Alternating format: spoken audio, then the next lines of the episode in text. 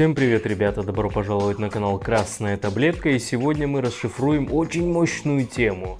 Это не твоя заслуга. Почему-то все лавры мы набросили на себя. Я молодец, благодаря мне, я достиг, я изучил, я сдал диплом, я открыл бизнес, я развил предприятие. Все действия, результаты, все провалы, все это не ты. И не виноват, и не молодец, наша незаметная внутренняя система, которая управляет нашим аватаром, и мы что-то делаем, куда-то стремимся, что-то достигаем. И сегодня в этом видео я приведу очень простые наглядные примеры, которые скажут, что это не твоя заслуга.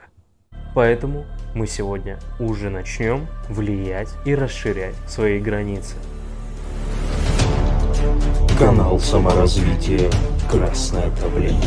Мы привыкли говорить, это моя заслуга, это я достиг, это я создал, это я провалил. Но существует огромное количество факторов, нам незаметных, которые говорят об обратном, что на самом деле это их заслуга, но не твоя. Что же это за такие факторы?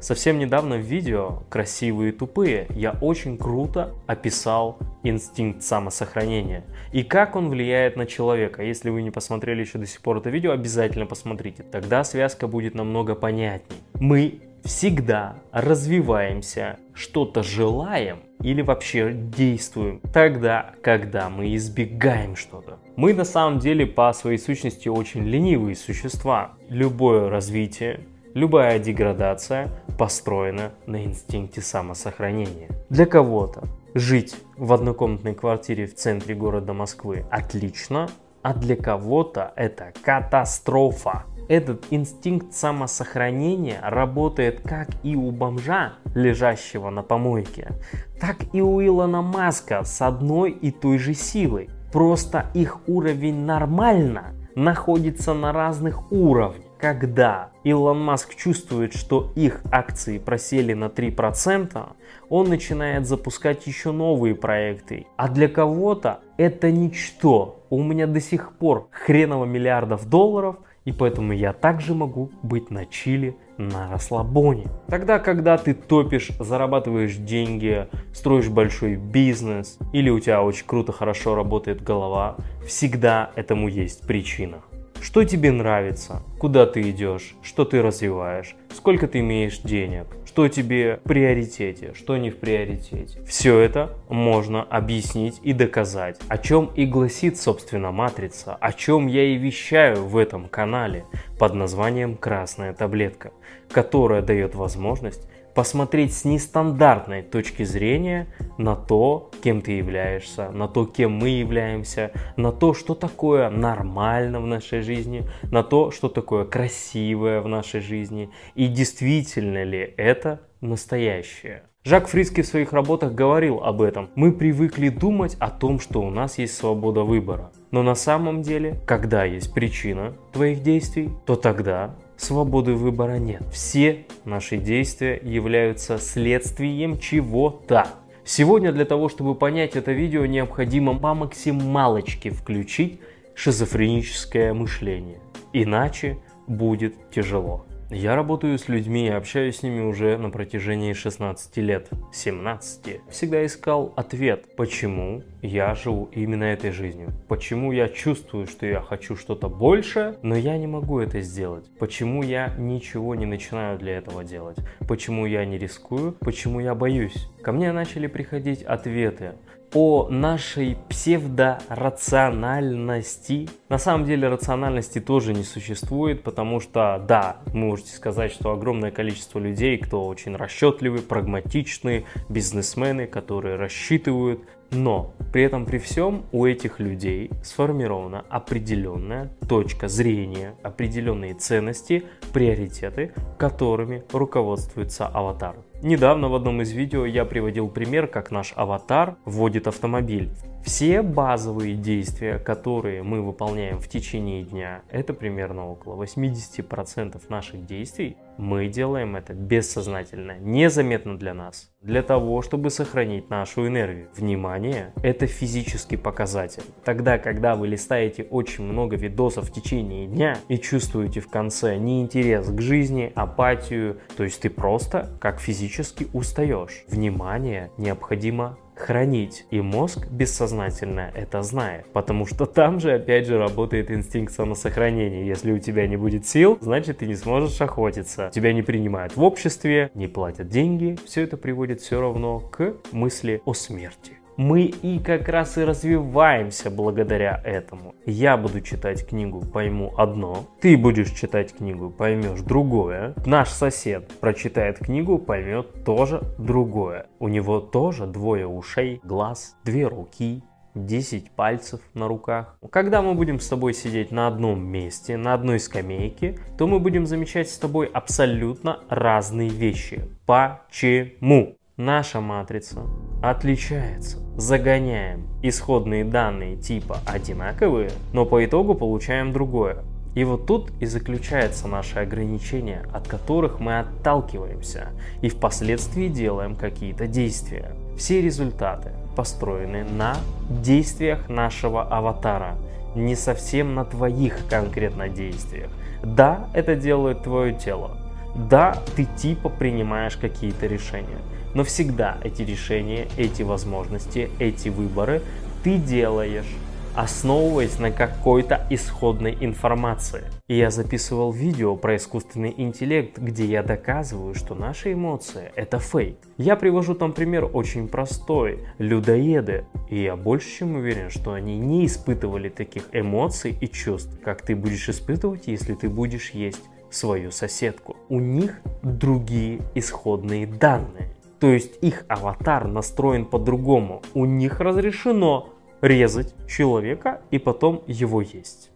Понимаешь? Их действия абсолютно кардинально отличаются от твоих действий. А еще, если раньше, от твоих мыслей, от твоих желаний. Вот об этом и говорит Джак Фриски, что должно произойти нечто для того, чтобы что-то произошло. Когда ты находишься в детстве маленьким ребенком, твоя жизнь полностью зависит от твоих родителей. Ты очень долгое время недееспособен, недееспособна. Не можешь даже самостоятельно ножку поднять. Все, что сделают твои родители, принимается как закон. Потому что перетянут пеленку и до новых встреч.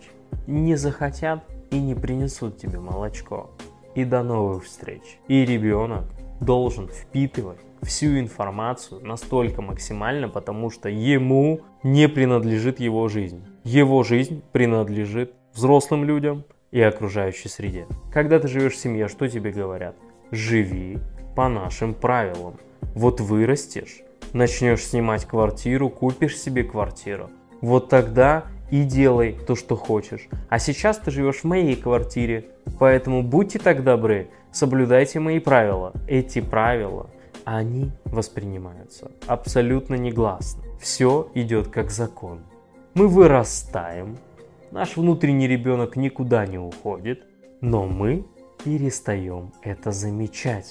Для нас это «мне так нравится», ну вообще-то это нормально, вообще-то это логично, ну вообще-то рационально так поступить. У одного человека минус 10% из его накоплений, для него катастрофа. Для другого есть лапшу быстрого приготовления в сарае. Это нормально. Некоторые зарабатывают больше, читают больше, развитее, быстрее, мышечнее, красивее, а ты нет.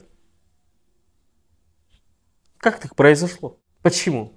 Думаешь, потому что ты хуже них? Нет. Нет. Нет, нет, нет нет. Давай вспомним успешных ребят. Арнольд Шварценеггер, Уилл Смит, Илон Маск. Кто эти люди? Почему они рванули так жестко? Потому что у них была база, которая говорила им, что где ты живешь, это неприемлемо. И когда ты находишься в таких условиях долгое время, будучи ребенком, ты воспринимая законы семьи как законы природы, они органично вливаются в наше сознание и становятся нашими правилами, нашим автопилотом, нашей матрицей мышления.